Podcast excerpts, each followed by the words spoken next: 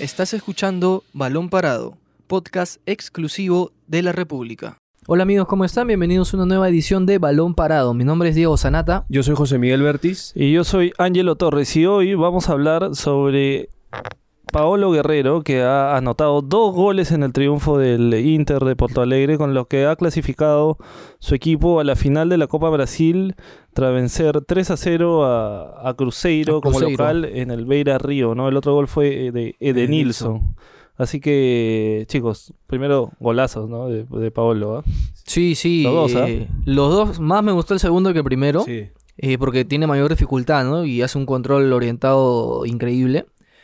Eh, pero, a ver, de alguna manera, por lo visto ayer, la decisión que tomó Guerrero de, entre comillas, au- autoexcluirse de la selección, le, le ha salido bien porque era para, justamente para ese partido de la Copa de Brasil, porque si bien quedó eliminado en, en la Libertadores, eh, él quería estar en el Inter para estos partidos, para esta competición, y ha logrado lo que ha querido, ¿no? Que es meter al Cruzeiro nuevamente en una final.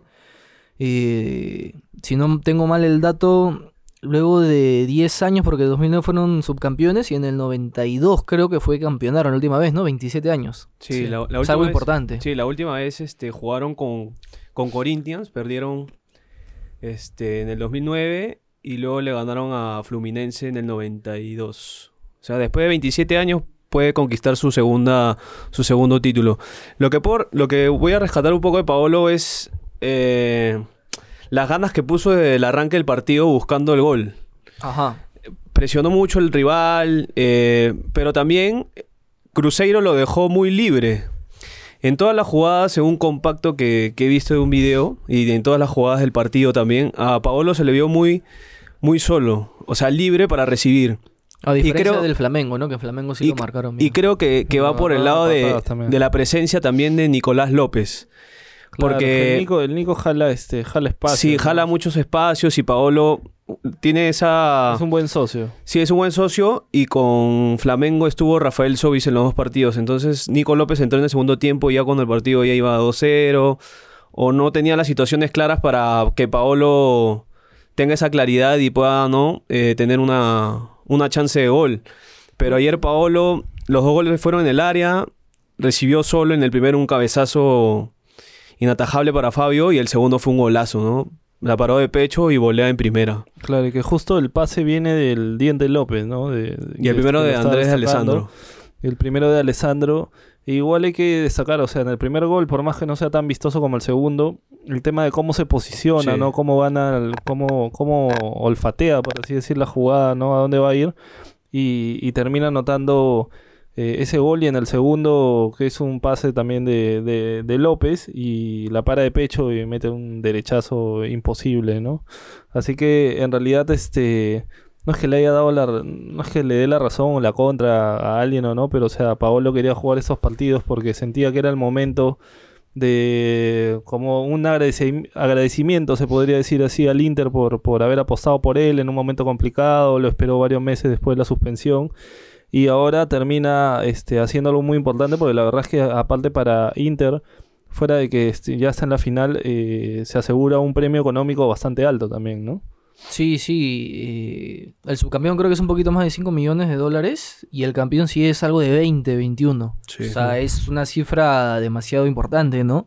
Ahora, yo quería preguntarle a ustedes si eh, están de acuerdo conmigo en el sentido de que si Apolo le iba mal ayer, hoy día medio Perú hubiera salido o, pronunciado en redes criticándolo y matándolo, ¿no? Diciendo que para eso pidió no estar en la selección. No, es que ya, ya lo estaban matando Ya, desde la eliminación desde con Flamengo. O sea, desde que decidió jugar por Inter y luego le pasa la eliminación con Flamengo. Claro. Venía como una serie de partidos en la que a Paolo no le daba, pues, ¿no? No se le daba en esa Sí, eliminación no. en cuarto de final con Flamengo.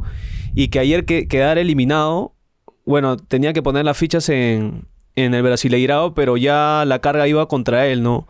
Que si hubiera sido, que si fue la decisión tomada o no. Lo bueno es que ayer Paolo este, cumplió con dos goles y pudo callar críticas, ¿no? Porque anotó su segundo, su segundo doblete, es el goleador de la Copa de Brasil, de con Internacional con cinco goles. Y en todos sus registros, que tiene 13 goles, 11 los ha marcado en el Beira Río. O sea, estamos hablando de que Paolo tuvo una, tiene una conexión con, con la, lo- con la localía y fue muy criticado en, Al no hacer goles de visita. al no hacer goles de visita Sí, sí. y también esa carga Es mucha diferencia. que tuvo con la hinchada de Flamengo. O sea, fue un, un cruce de Copa Libertadores totalmente diferente a Cruzeiro. Sí, son dos, dos equipos diferentes también porque Flamengo es, eh, es un equipazo, Flamengo. Flamengo cómo se ha reforzado, o sea, Sí, está y pensando en tiene- campeonar la Libertadores. Y o sea. tiene, aparte de que son buenos jugadores, son jóvenes. Cosa que el Inter son buenos jugadores, pero también son ya más de 30 años la mayoría. Sí. O sea, es un equipo un poco pesadito en ese sentido. Claro, y este, igual, bueno, igual, igual va a haber gente que lo critique o que por más que meta los goles y vuelva a decir, oye, ¿por qué no, por qué no está en la selección, no? Que este, que él es el referente, pero me parece que Paolo es la primera vez o una de las primeras veces que toma una decisión primera, así de. De, de ausentarse de unos amistosos porque creo que él ha demostrado siempre que su prioridad siempre es la selección, ha estado en todos los momentos posibles y, y ha sido un jugador clave, es el máximo goleador de la historia de la selección y de hecho ahora lo necesitaba también su equipo, ¿no? Y precisamente ayer Gareca hablaba de ese tema, ¿no? Sí, que fue también. consultado, que, o Sí, sea, dijo molesto, que, ¿no? ajá, por el tema de que se autoexcluyó cuando él habló en la conferencia en la lista de convocados. Pero ayer como que zanjó el tema y dijo que están para apoyar a todos los jugadores. Igual, eh, me parece que la decisión de Paolo fue acertada. Pase, pasara lo que pasara en la Copa Libertadores, porque el objetivo era pasar a la final de la, Era la Copa de Brasil. de la Copa de Brasil. Sí. Pero. Y ayer respondió con goles, ¿no? O sea, el equipo te esperó los ocho meses que tenías de suspensión, le dio todo. Hizo, hizo porque es, es hizo bien difícil. sí, sabiendo que es bien difícil que un club ahora te contrate. Que te contrate y te espere tanto tiempo. Claro. Por eso Y- se fue el Flamengo también. Sí, aparte es uno de los mejores jugadores pagados, a ver, del, de Brasileirao, ¿no? O y sea, de Sudamérica. Y de Sudamérica, así que eh, igual Paolo, igual lo van a extrañar en los amistosos, ¿no? Sí. Más bien este... Sí, eso que no te quepa duda, pero la- lo bueno es que puedes jugar sin Paolo y ver qué tan bien o qué tan mal te va sin él, ¿no? Creo que Gareca, ese debe ser el objetivo y también darle confianza a los otros delanteros, ya sea Raúl Ruiz Díaz, sea Jordi Reina. Creo que esa es la oportunidad idónea para ellos dos.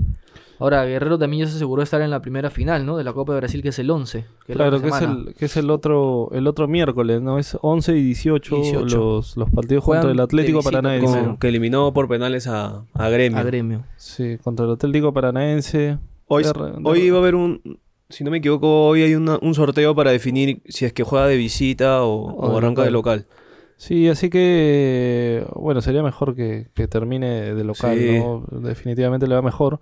Pero igual, pero igual creo que tiene un ligero favoritismo por encima del Atlético Paranaense, ¿no? Aunque al final eso se decide en la cancha, ¿no? Eso de que uno es favorito, el otro es favorito, ¿no? Creo que ya en, este, en esta época pesa bastante poco, ¿no? Igual, igual el Atlético Paranaense me, me dio la sensación en, en la participación que tuvo en la Copa Libertadores, sobre todo en el partido con Boca, que se hace muy fuerte de local.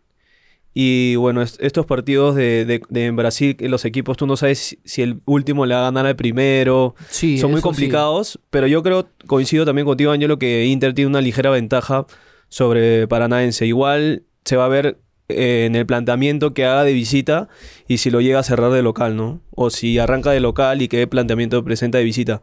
Pero va a ser muy cerrado ese partido, pero con una ligera ventaja para, para Inter. Claro. Y ahora más bien pasemos, chicos, igual a... Hablamos de, de Paolo y un poquito de la selección. Yo creo que igual la selección podemos contar un poco sobre el 11. Hay algunas sorpresas, ¿no? En, Hay el, dos. en el 11 que, que va a mandar Gareca contra Ecuador en, en un ratito nomás, en, en pocos, en pocas horas. Juegan a las 7 de la noche. Eh, y donde, donde la, la, la mayor sorpresa creo que es Gabriel Costa, ¿no? Que se ha metido, se ha metido al equipo, se ha metido al 11, le ha ganado por ahí la pulseada a, Kevin Quevedo y también Canchita. González, ¿no?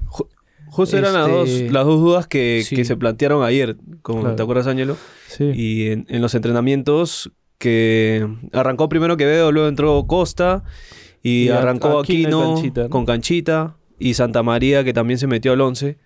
Entonces esas, esas serían las tres este, modificaciones que presentaría Gareca, ¿no? Y bueno, Ruiz Díaz tapando la, la ausencia de Paolo. Sí, te lo re- eh, recuento rápidamente. Es Galese, Advíncula, Santa María, Abraham, Trauco, Alquino con Canchita. Por la izquierda Flores, por la derecha Aquino, Gabriel Tapia, Costa. Ah, Tapia, Tapia. Tapia con Canchita. A la izquierda Flores, la derecha Costa, de enlace Cueva, va a ser titular, y Ruiz Díaz de 9.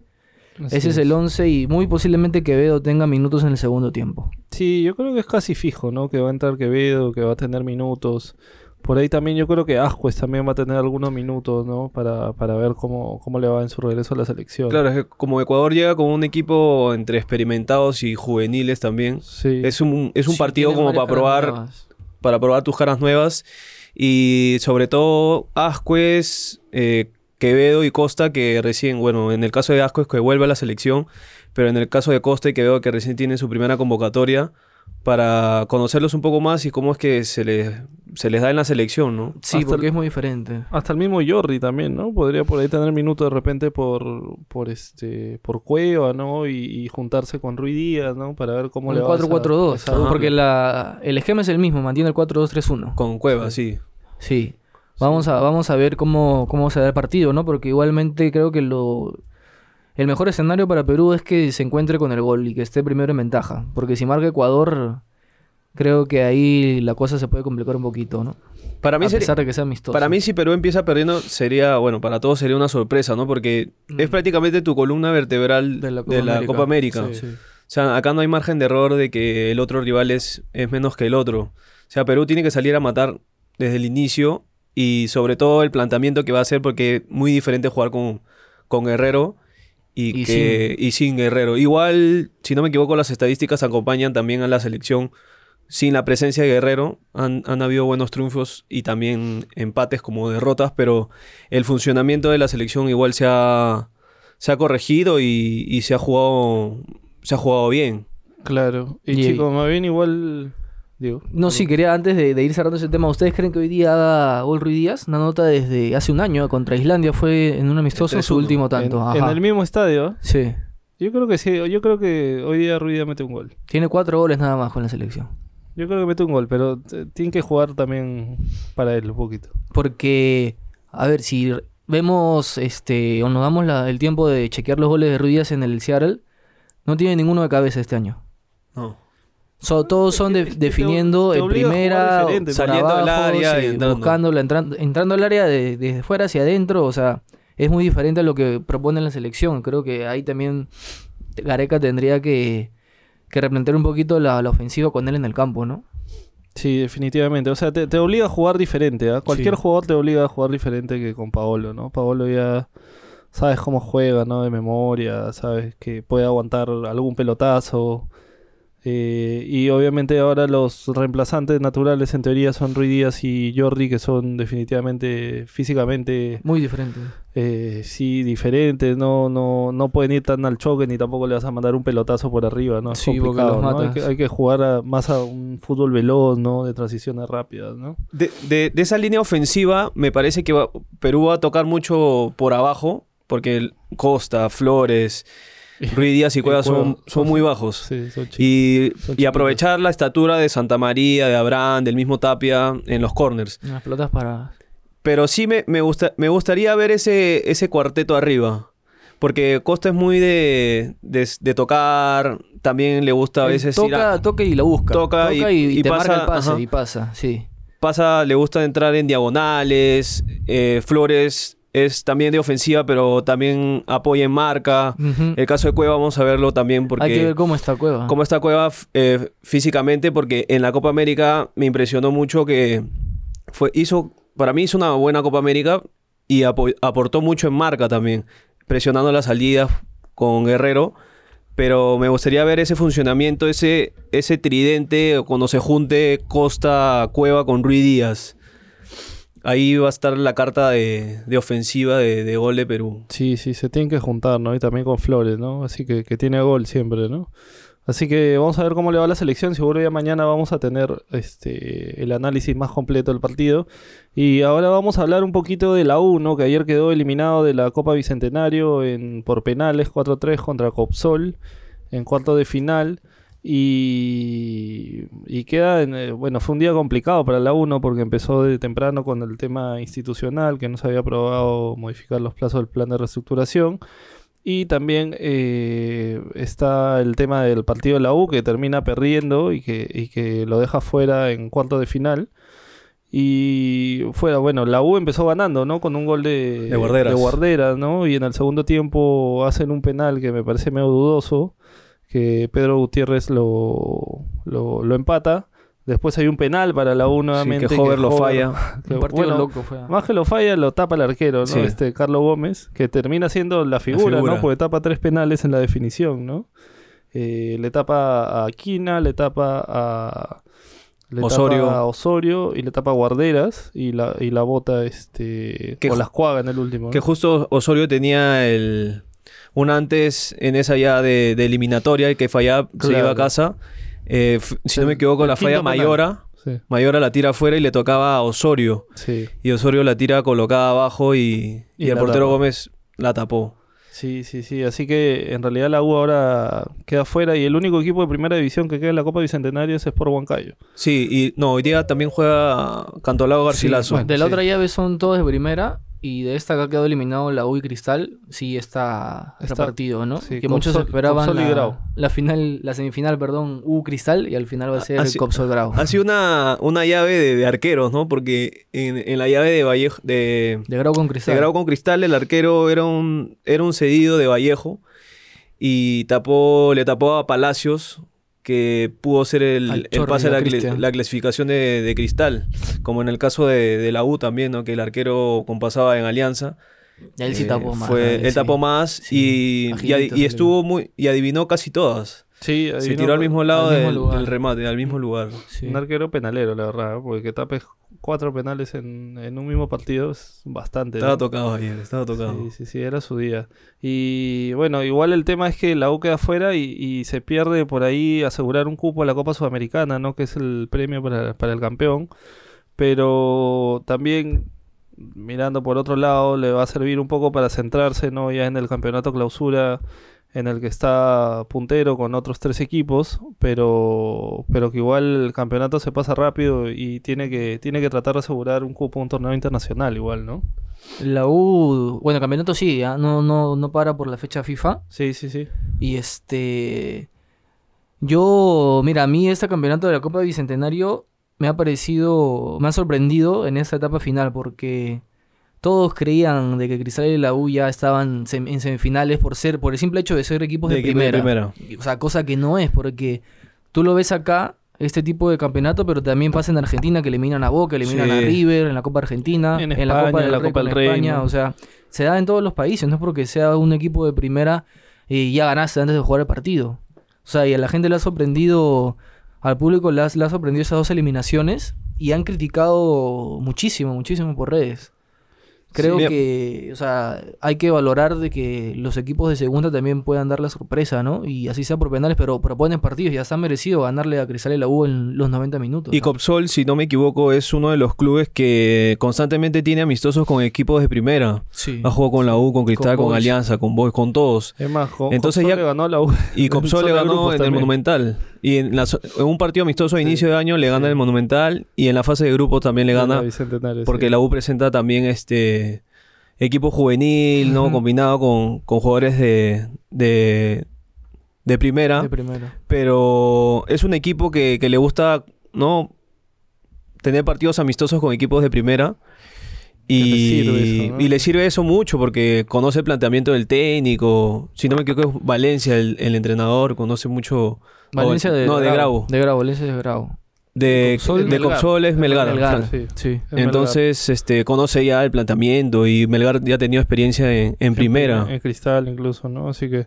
eh, igual, a ver, el, ese fin de semana, como decía Diego, se juega la sexta La fecha sexta. del clausura, donde el sábado juega Boys Municipal a las 8 de la noche. Boys tiene que ganar, está obligado, si no se puede comprometer, seguir comprometiendo con el descenso. todavía. Eh, el domingo a las 11 y 15 juega Cristal contra Cantolao. A las 3 de la tarde juega Universitario contra Alianza Universidad en Huánuco. Y a las 4 Alianza Lima contra Ayacucho. Ninguno puede, puede ceder puntos en realidad, porque si no Están peleando ahí arriba. están todos peleando arriba, ¿no? Y está, y está bien, está bien pegada la tabla también. Entre el primero y el décimo, y entre el onceavo en realidad, hay, hay solamente tres puntos de diferencia. Sí, o sea, está bien pegadito y también de alguna manera eso hace entretenido el campeonato, ¿no? Porque ya hay varios candidatos y no solamente esta alianza Melgar y, y Cristal, ¿no? Que últimamente han sido los que han estado peleando de arriba. Y binacional. El que ha levantado su juego es, es Huancayo, ¿no? Sí. Huancayo ayer le, le propinó 4-0 a Muni y ya está en, en semifinales esperando a Garcilaso o a, o a Cantolao.